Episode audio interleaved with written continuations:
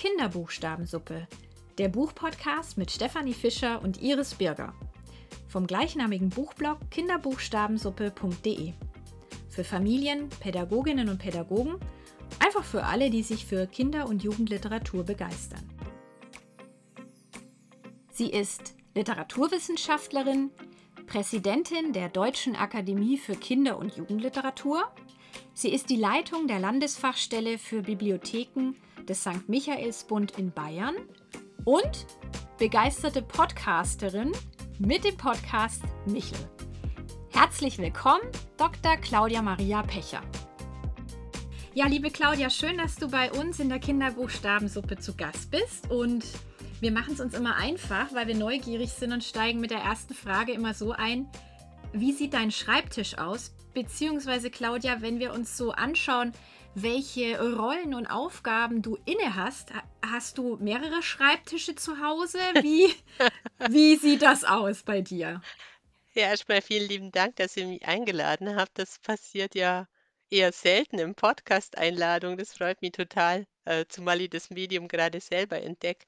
Ähm, ja, bei mir, der Schreibtisch sieht immer immer voll. Also, er ist richtig voll, aber er ist sehr bunt. Also, wie man sich ja vorstellen kann durch die Aufgaben, die ich mache. Einerseits klassische Verbandsarbeit, ne? Man muss sich in der Politik tummeln, muss Kooperationspartner finden, die sich für das Thema interessieren, Büchereien, Literaturförderung.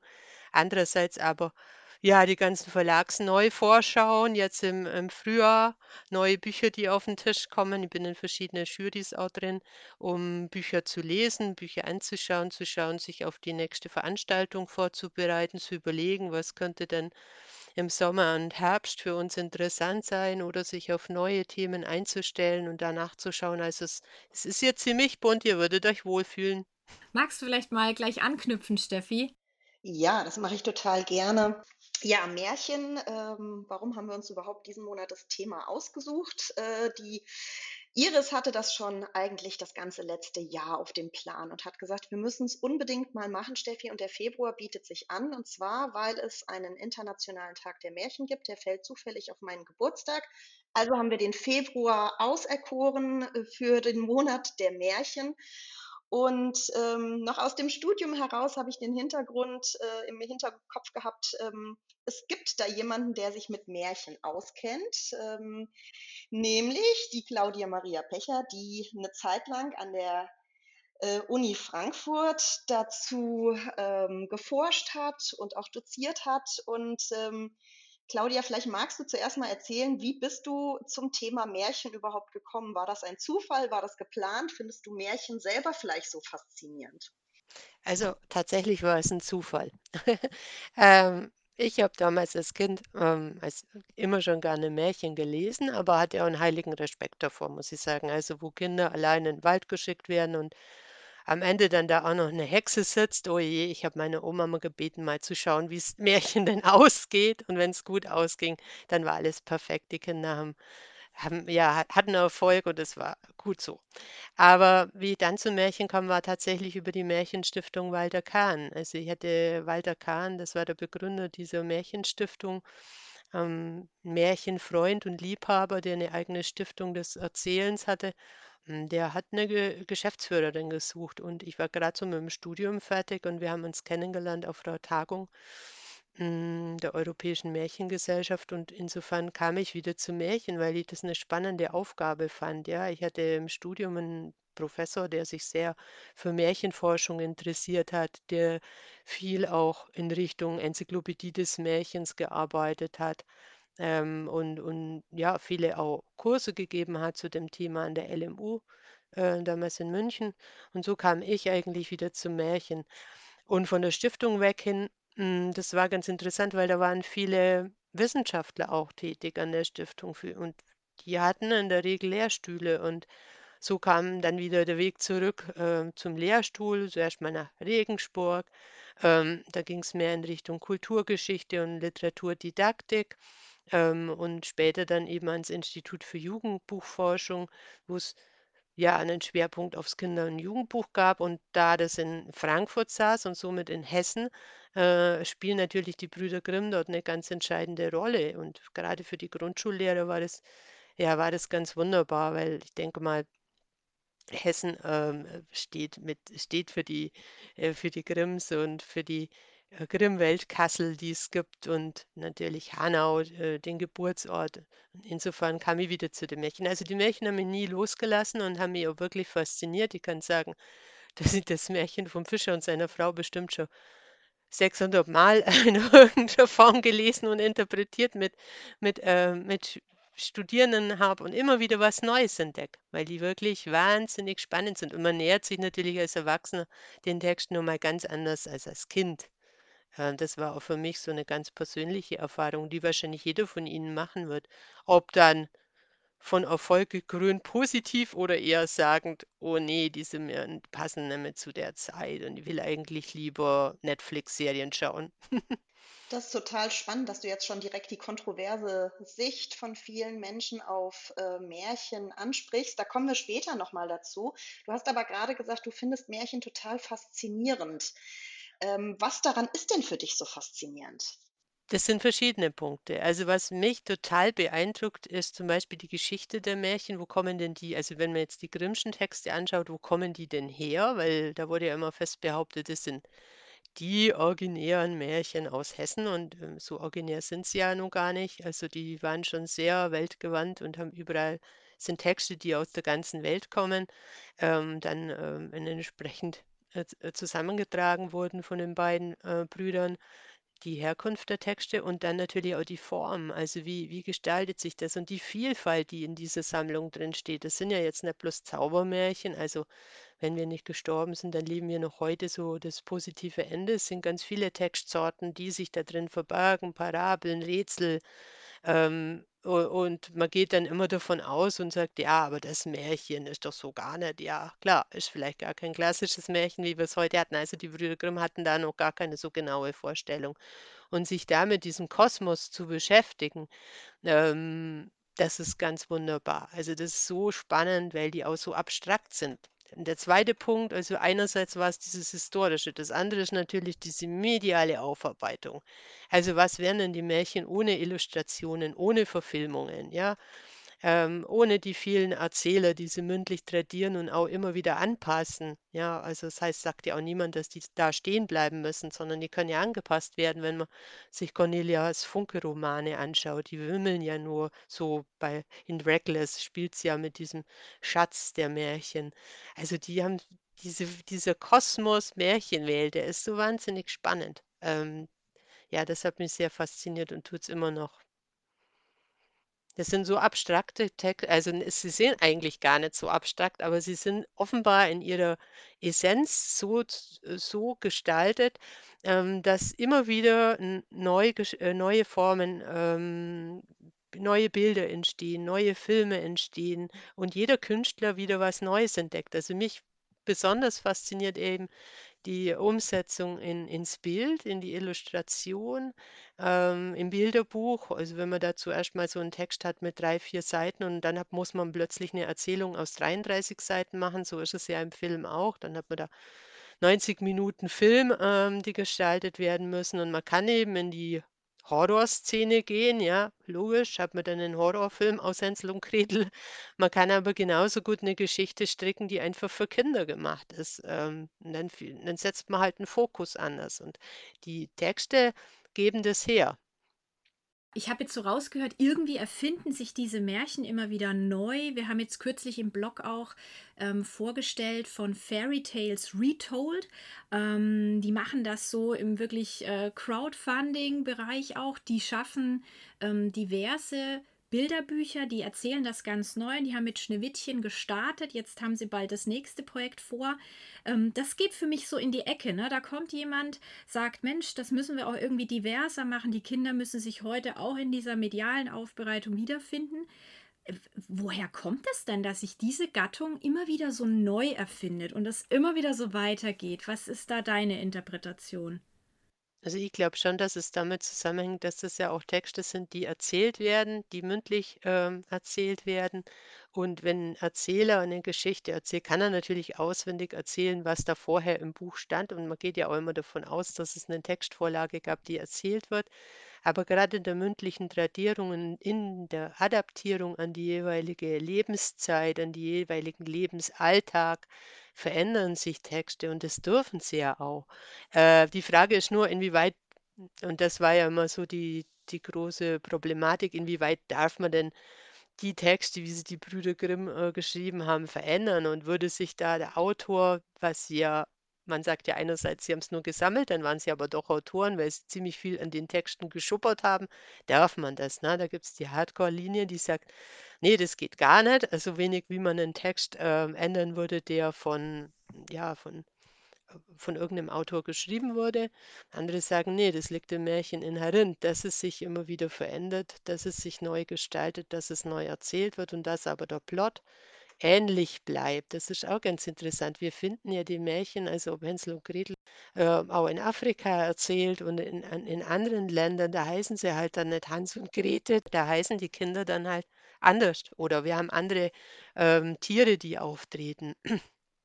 Und, hm, was was schon ganz interessant war, ich war eben auch längere Zeit mal mit einem Forschungsprojekt in Schulen, in Grundschulen, wo Kinder Märchen erzählen sollten und, ähm, die Kinder kamen aus ganz unterschiedlichen Kontext, Familien, unterschiedlichen Kulturen und alle konnten mit der Struktur was anfangen, so wie die Struktur funktioniert. Also, man ein Held oder eine Heldin zieht aus, erlebt Abenteuer, realisiert, äh, und, ähm, ja, und diese Struktur, die kannten die alle und, äh, haben die natürlich mit unterschiedlichen Figuren und unterschiedlichen, äh, Requisiten oder, äh, auch, ähm, Landschaften gefüllt, je nachdem, wo sie herkamen.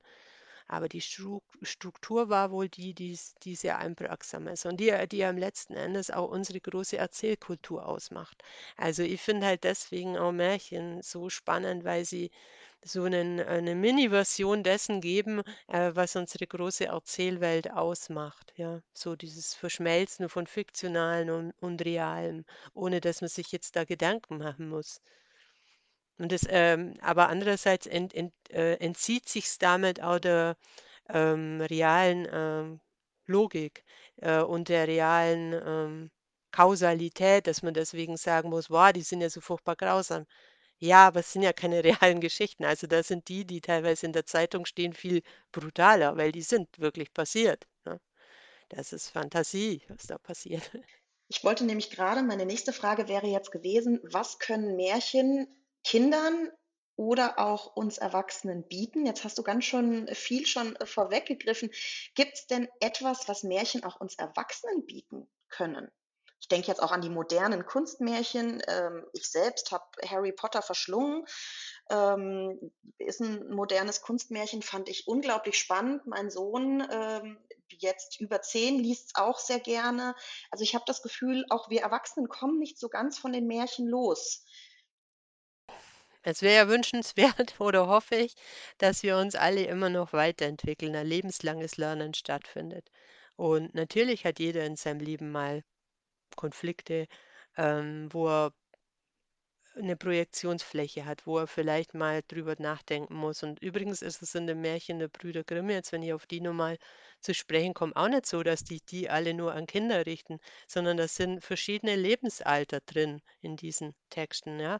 Man hat die kleinen Kinder, aber man hat die, die reifen, die Pubertierenden, die auf der Suche sind, wohin geht's im Leben, also in Richtung Heirat oder Ähnliches.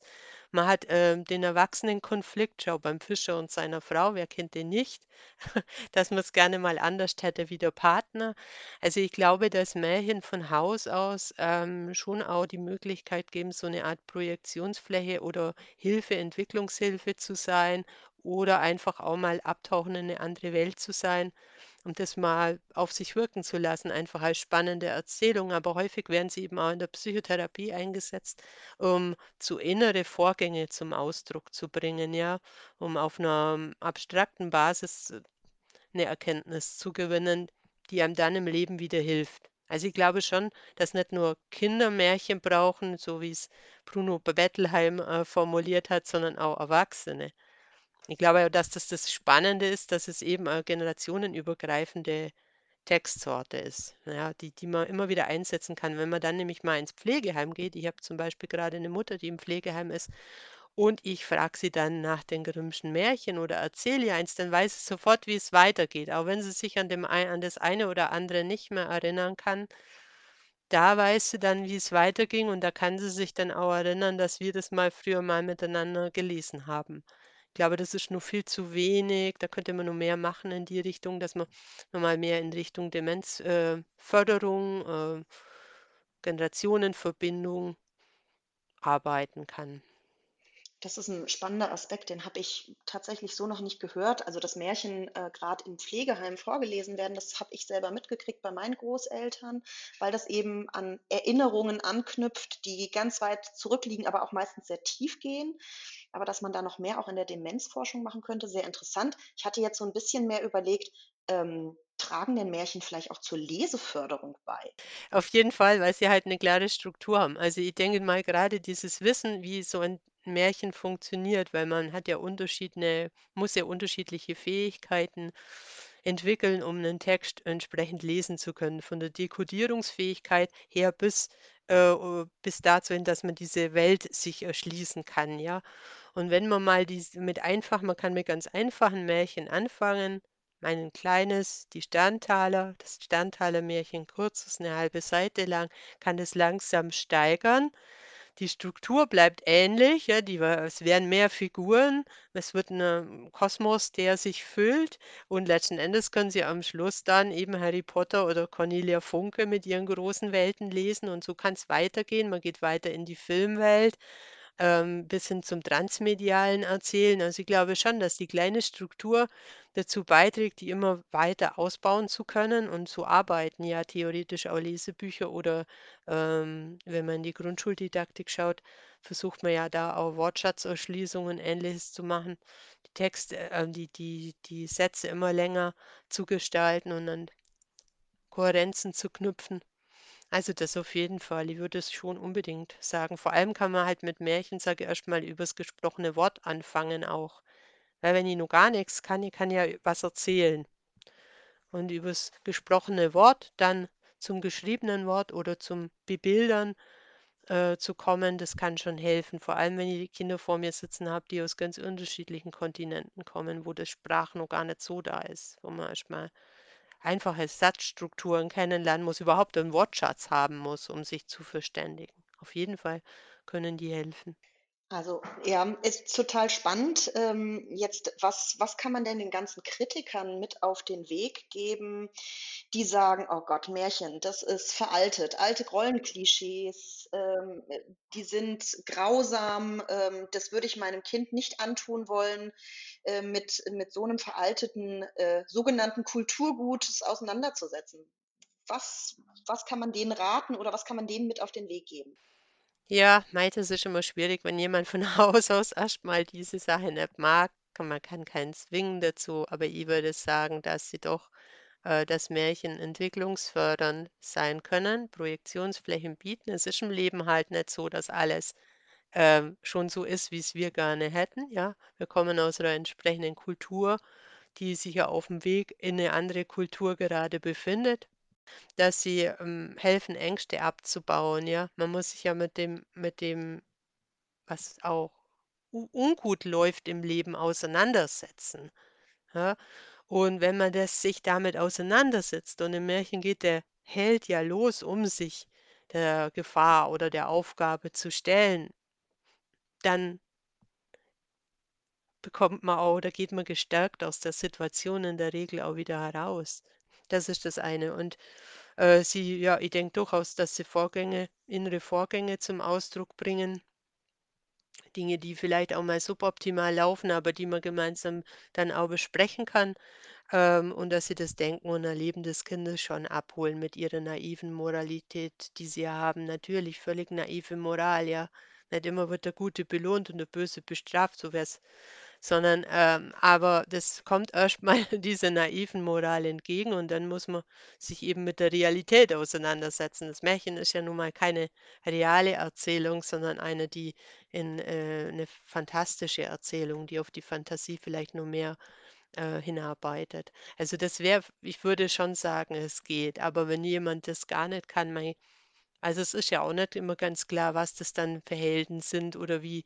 Also, wenn wir wenn man sich zum Beispiel anschaut, die Frau Holle, ja, die hatte so 'n, ähm, sehr sehr, ja, äh, zwieschichtigen Charakter dann doch auch, ne? Also, so klar ist es dann nicht immer. Aber natürlich sind's Geschichten, die wir, wenn wir die klassischen Grimmschen Märchen anschauen, die, äh, den den Gestus aus'm 19. Jahrhundert haben und da waren natürlich andere Rollenbilder da. Da waren andere ähm, andere Erwartungen an Frauen da, ja. Trotzdem sind es, und das muss ich jetzt mal wirklich sagen, also, wenn man sich immer über die aufregt über diese, äh, Frauenbilder, das sind ja immer die Frauen, die, äh, in Märchen aktiv sind und das sind immer die, die das sind diejenigen, die sie erzählt haben. Das waren die Märchenerzählerinnen, die sich gegenseitig ähm, gerade wenn man's in in in die Vorläuferzeit schaut für die Mädchenerziehung im 18., im 19. Jahrhundert interessant waren, aber es waren Frauen, die sie erzählt haben. Die standen, glaube ich, sehr erfolgreich auch im Leben. Man weiß über den Hintergrund, ähm, der Erzählerinnen ja auch sehr viel. Ja, das waren, äh waren, äh, interessante Frauenfiguren, ähm, einerseits. Und andererseits kommen die Männer zum Beispiel in diesen Märchen gar nicht so gut weg, also, wenn man sich die nur mal genauer anschaut. Also, ich würde schon sagen, dass es auch 'n Stück weit Frauenliteratur ist. Man muss und die sind auch gar nicht immer so, hm so schwach, wie sie erst mal ausschauen. Schade ist ja halt, dass der Prinz immer häufig aufs Optische abzielt. Ja, das stimmt schon. Aber aber ich meine, über Schönheit lässt sich viel sagen. Ich glaube, man kann es dann ja auch relativieren, indem man mit Kindern über so was spricht. Also, ich finde es halt immer schwierig, äh, wichtig finde ich, dass man die Texte kennt, um das Allgemeinwissen eben zu haben und dann kann man über das sprechen. Und das, ähm, macht's ja spannend. Also, die Auseinandersetzung, wie war's damals, wie ist es heute, was ist noch geblieben, was könnte man ändern? Und man kann mit Kindern die Märchen umschreiben. Was spricht dagegen? Wohnt halt der König dann im im Bungalow oder wo, also oder hat 'n 'n super super Residenz, äh, auf den Cayman Island, keine Ahnung. Also, so kann man ja machen. Spricht ja nix dagegen. Aber ich fände es halt wichtig fürs Allgemeinwissen. Das ist schon so. Ich bin ich denke einfach, weil es so ähnlich i ich bedauere, dass zum Beispiel auch die Bibelgeschichten keiner mehr so großartig kennt, ja? Es sind wunderbare Geschichten. Ich meine, man regt sich jetzt unglaublich auf und konzentriert sich so stark auf, äh, kirchliches Verhalten, aber was es an tollen Erzählungen dort gibt, ähm, es kommt völlig ins Hintertreffen, wäre eigentlich spannend. Das das erinnert Mhm. mich jetzt grad, Claudia, daran, äh, dass mein, ähm, Literaturprofessor, äh, damals einer der ersten Sätze, die er tatsächlich im Studium gesagt hat, im Grundkurs Literaturwissenschaft war „Ihr müsst 2 Sachen lesen. Die müsst ihr gelesen haben, wenn ihr Germanistik studiert, und zwar die Bibel und Märchen.“ Das hat er tatsächlich so gesagt und, ähm, das mit den Märchen ist mir nicht so schwer gefallen, das mit der Bibel tatsächlich 'n bisschen mehr.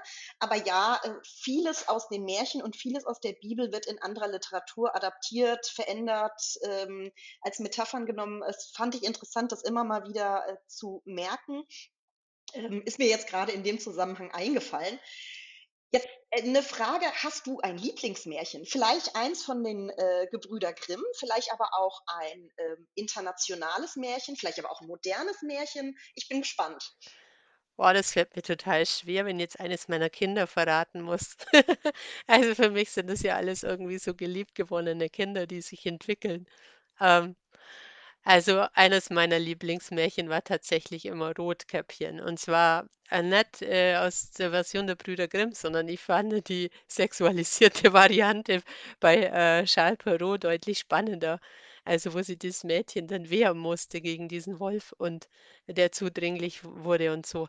Also, äh, man muss halt immer überlegen, die Stoffe kommen ja woher und die waren früher also, eigentlich eher weniger für Erwachs äh, für Kinder, sondern eher für Erwachsene und wurden dann durch die Brüder Grimm ja stark mo moralisiert. Da muss dann schon der Jäger kommen, der das der dann das Mädchen rettet. Das fand ich auch ganz interessant, weil mein Vater immer Jäger war und wohl seine Tochter da beschützt hat. Aber, ähm, ne, also, das fand ich spannend, woher kommen die? Und deswegen fand ich das so spannend. Also, von daher international sind die Stoffe per se, also, würde ich behaupten, ja. Also, die Grimm haben halt nur versucht, sie nach ja, als deutsches Kulturgut, äh, zu etablieren und sie haben's ja klug gemacht. Also, sie haben da steht ja drüber „Kinder und Hausmärchen“, nicht wie beim Wörterbuch, das deutsche Wörterbuch oder die deutschen sagen. Das haben sie ja da tunlichst gelassen, ne? Haben sie ja auch 'n Grund gehabt, weil sie wussten wohl doch, dass die nicht unbedingt aus den Heim Main-Kinzig-Gegend kommen. Aber das fand ich das war eins meiner Lieblingsmärchen und wenn's um die Natur hm, Naturgewalt geht, die dargestellt wird und das Malerische, das synästhetische Moment, dann ist es wirklich vom Fischer und Sine Froh. Was da drin steckt, das ist unglaublich. Also, äh, und das würde man als habe ich als Kind überhaupt nicht wahrgenommen, weil ich meine, Plattdeutsch hat bei uns keiner in Bayern gelesen. Aber jetzt, ähm, war das für mich so 'ne ganz tolle Entdeckung, was das für 'n Gemälde ist, das der Philipp Otto Runge ja da mehr oder weniger gemalt hat, in Worte gefasst hat. Richtiger Frühromantiker. Ganz toll. Also, ja, und so könnte man sicherlich in in viel mehr ich habe mich mit den Orientalischen nie so, äh, vertraut gemacht, muss ich ehrlich sagen, weil mir die Grimms so aufgesogen haben in in Frankfurt. Vielleicht kommt es mit den Orientalischen noch.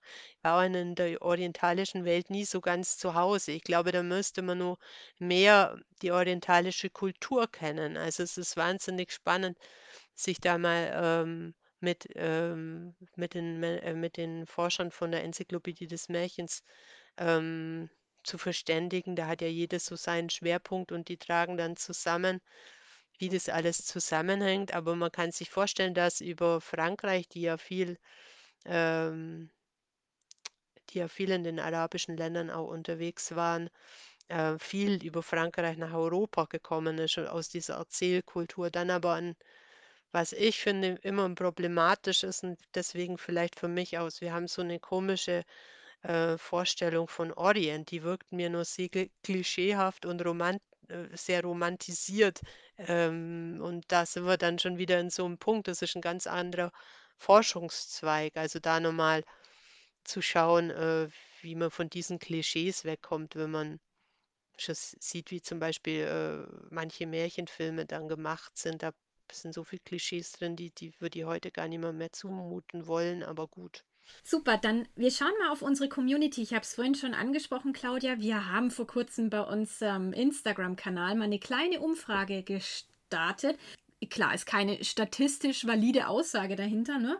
Und das war spannend, was da rauskam. Also, wir haben auch gefragt: „Liest du heute“ wir gehen mal davon aus, ne, vorwiegend so, ähm, in unserem Alter, weibliche Zielgruppe.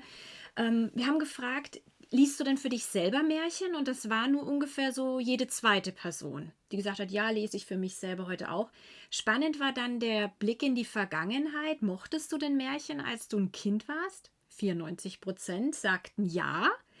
Und, ähm, liest du Kindern auch gerne Märchen vor? Ja, das war bei 80 % kam da raus. Aber da haben wir erst gedacht, weil dann eben auch so 'ne offene Textabfrage kam, ähm, warum vielleicht auch nicht, ne? Da kamen häufig so Klischees, gruselig, nicht mehr zeitgemäß.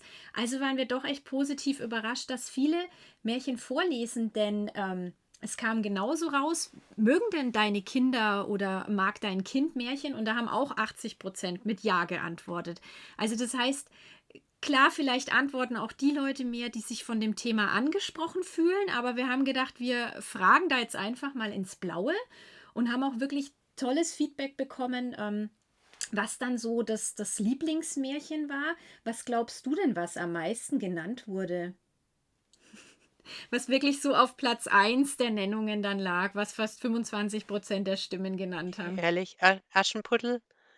Ja, genau. Aschenputtel lag da auf Platz 1. Wa wa was sagst du ganz kurz so zu den Ergebnissen? Überrascht dich das jetzt oder Mich freu mich freut's in erster Linie, dass doch viele sich noch angesprochen fühlen vom Märchen und Aschenputtel überrascht mich nicht so wirklich, weil wir haben unheimlich vor Weihnachten, ne, unheimlich viel Werbung in Richtung Aschenputtel. Es werden viele Aschenputtel-Filme gezeigt, „Ein Nüsse für Aschenbrödel“, wer hat's noch nicht ge äh, gesehen und liebt es.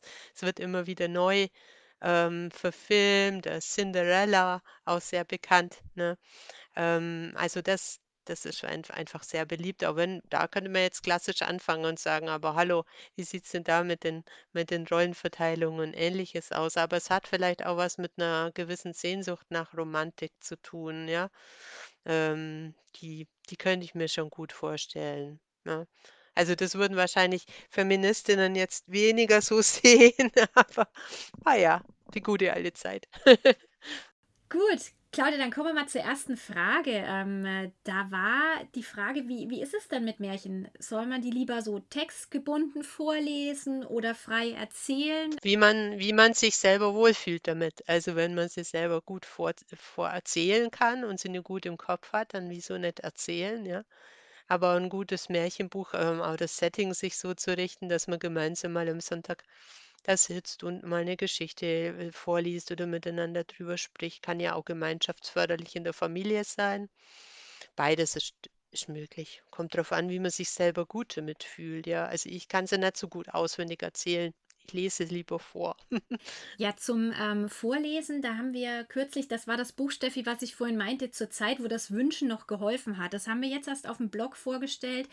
Ähm, und das, das ist so ein Tipp von uns auch, weil es hat super ansprechende Illustrationen und ähm, ja, das ist ein ganz großer Tipp von uns jetzt. Darf ich noch was dazu sagen, Ja, na oder? klar. Ja, das ist das ist natürlich dieses dieses Buch hier zu Zeiten, wo das Wünschen noch geholfen hat. Also, ich bin auch total fasziniert von dem Buch, äh, illustriert von Julie Völk, die auch die Illustrationen, finde ich, sehr kongenial gelöst hat, über die Vignetten hin, äh, zu Einzelbildern, aber dann auch mal so Doppelseite Bild bringt und die Geschichten, die ja eigentlich erstmal nicht zusammenhängen, so dann doch zusammenbindet über die über die, ähm, Illustrationsstruktur, die Typografie, die wunderbar gemacht ist. Also, das ist wirklich so ein Schatzkästchen und wir haben dazu, weil es mir so gut gefallen hat, weil ich die Uli Völk quasi schon 'n bisschen mit begleite, seit sie angefangen hat, im Bilderbuch tätig zu werden. Die hat damals bei uns die Serafina, den Nachwuchspreis für Illustration auf der Frankfurter Buchmesse äh, bekommen. Ja, 2014 war das. Ihr, jetzt wagt sie sich an wirklich ein, an, an ein Märchenbuch, wo schon so viele bekannte Künstler eben illustriert haben und wo man sich auch einen Ranking gibt äh, in, unter den Illustratoren. Fand ich ganz genial gelöst. Auch die Auswahl der Texte ist super strukturiert, dann auch so nach kann man aussuchen, ob man lieber Tiermärchen möchte oder lieber Geschwistermärchen, wenn wir es vorher von, von den Geschwistern hatten. Ähm, und wir haben dazu noch ein Märchen-Memo entwickelt, ähm, also ein, ein Memo-Spiel, ähm, wo quasi ein Auszug aus dem Text ist und das entsprechende Märchenbild dazu und die Kinder dann quasi Text und Bild zusammenbringen müssen. Bei den, es gibt welche, da geht es ganz einfach, das seht ihr sofort. Aber dann gibt es welche, die sind ein bisschen komplizierter, kann man dann in dem Buch nachlesen oder man kann eben anhand des Memo-Spiels eben auch die ähm, Kinder einfach die Geschichte nochmal rekapitulieren lassen oder erzählen lassen, was sie davon noch wissen von der, von der Erzählung. Und das kann man leider gar nicht kaufen, sondern das kann man sich nur erspielen, dieses Märchen-Memo. Wir haben nämlich gerade einen Märchenschreibwettbewerb laufen. Sie können also nur bis zum Welttag des Buches am 23. April uns ein Märchen äh, zusenden. Die Ausschreibebedingungen ähm, sind auch bei uns auf der Homepage, bei der Akademie oder auch beim Michaelsbund, kann man die einsehen und dann kann man sich dieses Märchen-Memo-Spiel gewinnen. Und es lohnt, also die Kombination Buch und Memospiel und dann ist man auch als Lehrer oder als Familie für einen Sonntag gut ausgerüstet, wenn es mal wieder schlecht Wetter ist. man nicht weiß, was man tun soll. Ja, ich habe es mir gerade gedacht, man kann es nicht kaufen. Mist, jetzt muss ich mitmachen. Als angehende Lehrerin äh, brauche ich das? Ja, dazu gibt es dann auch noch so Materialien, so Hintergründiges und Kreatives für einen Märchentag in der Bücherei. Aber eben auch, wenn man in der Schule mal so einen Märchentag gestalten möchte, so im Sommer draußen vielleicht. Mhm, ja, also ich finde es ganz, ganz eine schöne Idee und es haben schon ganz viele Märchen eingesendet, vor allem auch Erwachsene, weil es ist ja nicht äh, nur für Kinder, sondern es richtet sich auch an Erwachsene, die da hinsitzen und tatsächlich Märchen schreiben. Das ich super. Ja, sehr schön. Wir werden da auf jeden Fall nochmal Werbung für machen, Claudia. Das haben wir schon gesehen. Okay, und Wir hatten es vorhin angesprochen, Claudia, wir hören jetzt quasi dann im Podcast einen kleinen Einschub, einen Austausch mit unserer Buchblog-Kollegin. Das ist die Henrike, die ist auch ähm, Grundschullehrerin wie Steffi. Und Henrike führt schon seit äh, vielen Jahren ganz erfolgreich einen Instagram-Kanal unter dem Namen Frau Bücherfee. Und sie erzählt uns ein bisschen aus ihrem Studium, wo sie ganz viele Berührungspunkte mit Märchen hatte und jetzt auch aus ihrem Lehreralltag. Hallo ihr zwei, das ist lieb, dass ihr mich fragt und eingeladen habt, dass ich ein Teil eures Podcasts werden darf und ähm, fühle mich ganz geehrt. Ja, ich selber liebe Märchen. Ich habe ähm, Germanistik studiert und hatte dort auch ähm, ja, natürlich Seminare zum Thema Märchen und finde an den Märchen immer wieder faszinierend, wie aus einer erzählenden Kultur eben das Festhalten der Märchen geworden ist. Und ähm, fand es da während der Uni schon total spannend, wie ähm, sich die einzelnen Märchen verändert haben von Ausgabe zu Ausgabe. Und ähm, fand das zum einen total spannend und finde es jetzt für den Unterricht äh, richtig spannend, ähm, mit den Kindern verschiedene Merkmale herauszuarbeiten, denn ähm, für Kinder ist es total klasse, wenn es Texte gibt, die eben ähm, Merkmale haben. Und das ist bei den Märchen eben sind die Einleitungen, dann, dass immer was Wunderbares drin vorkommt, dass sie häufig in drei Teile geteilt sind, dass es Wunder gibt. Und ähm, das finde ich immer richtig spannend, auch äh, mit den Kindern einfach so diese Merkmale rauszuarbeiten. Außerdem wird uns Henrike gleich noch einen Einblick geben, wie Märchen in der Schule, also wirklich im Unterricht eingesetzt werden können und welche Begeisterung sie dabei auslösen können. Ich habe meine Examensarbeit zum Beispiel in der Schule darüber geschrieben. Also die Examensarbeit, die zweite Examensarbeit ist immer eine Unterrichtseinheit. Und da habe ich über das Märchen erzählen ähm, die geschrieben. Und wir haben wirklich Märchen erzählt. Und die Kinder waren total stolz darauf, dass sie selber am Ende Märchen erzählen konnten. Und ähm, wir haben uns da so einem roten Faden lang gehangelt. Und ähm, das hat den Kindern auch richtig Spaß gemacht. Und ähm, Märchen sind halt auf der einen Seite sind sie ja sehr, sehr brutal, aber trotzdem zeigen sie, dass man ein Urvertrauen haben kann, also ein Urvertrauen in sich selber oder in Personen, die um einen drumherum sind und die einen am Ende ähm, doch helfen. Denn am Ende bleibt eigentlich nie eine Rechnung offen und ähm, es gibt zwar auch Prüfungen und so, aber ähm, die helfen, dass die Kinder reifen und ähm, dass man seine eigenen Fähigkeiten schätzen lernt. Und ähm, ja, da gibt es wirklich, das sind jetzt nur ganz, ganz kleine Anhaltspunkte. Ich habe mal meine ähm, ein, zwei Bücher ausgekramt und ähm, für alle, die sich da interessieren, ähm, finde ich das Buch von Rufus Beck, Kinder lieben Märchen und entdecken ähm, Werte total klasse. Und ähm, das ist auch für Eltern toll also es ist nicht nur für Pädagogen und ja, nicht nur für Pädagogen, sondern auch eben für Eltern toll. Da gibt es auch ähm, zwei CDs dazu. Und ansonsten fand ich es jetzt total spannend, nochmal in meine alten Unterlagen einzutauchen, weil die Uni ja doch schon ein bisschen her ist und man dann doch das ein oder andere leider vergisst. Aber ich glaube, ich werde hier nochmal ähm, die nächsten ich habe jetzt Ferien ein bisschen drin blättern und ähm, mich mir mein Wissen mal wieder ein bisschen ähm, auffrischen. Wir haben vorhin, ähm, als wir uns kurz ausgetauscht haben, schon mal gehört, dass du aktuell auch mit ähm, der Gruppe 7 hier aus dem Raum Bamberg äh, zusammenarbeitest. Und da hat es auch grob was mit der Schule zu tun. Das wäre doch so abschließend noch ein ganz schöner Einblick für uns, woran du gerade arbeitest und ähm, was da Schülerinnen und Schüler so erleben dürfen. Das hat jetzt aber wenig mit Märchen zu tun oder vielleicht eher dann die Fortsetzung des fantastischen Erzählens. Ich meine, Märchen waren ja 1900 schon die Erzählungen, die so diese moralinübersäuerten Geschichten, das darf Hänschen und das darf, darf es nicht, äh, abgelöst haben und das so ein bisschen in einen erzählerischen Kontext gestellt haben. Und dann äh, später kamen natürlich noch diese fantastischen Erzählungen, die wirklich in eine ganz andere Welt führen, wie mit E.T.A. Hoffmann, der in Bamberg ja dieses Jahr großes Jubiläum hat. Und da haben wir einen äh, Schreibwettbewerb zu fantastischen Erzählungen ausgelobt, wo man dann eben einen Schreibworkshop mit ähm, Autorinnen, Autoren der Gruppe 7 gewinnen kann.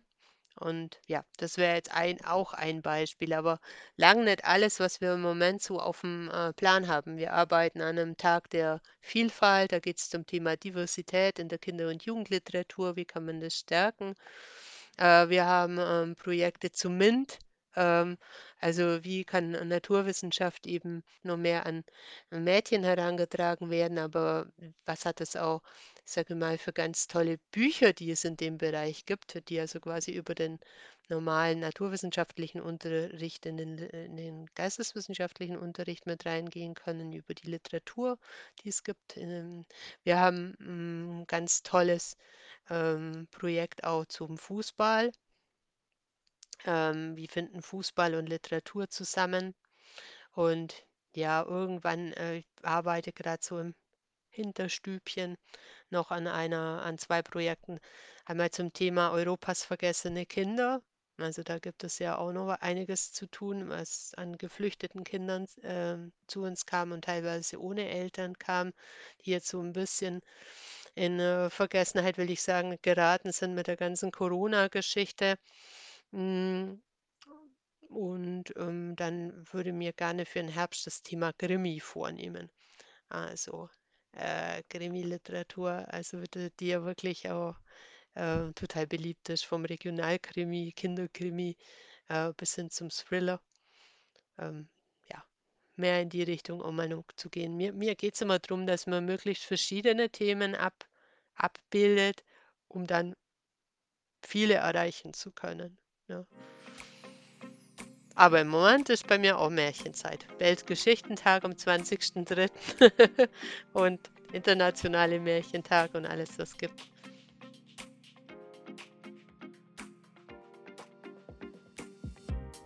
Nun sind wir am Ende der Sendung angekommen. Alle Links und Infos zur heutigen sowie auch allen bisherigen Folgen findet ihr unter kinderbuchstabensuppe.de. Wir freuen uns über ein Abo, Feedback und natürlich besonders darüber, wenn ihr unsere Buchtipps weitergebt. Danke, alles Gute und bis bald!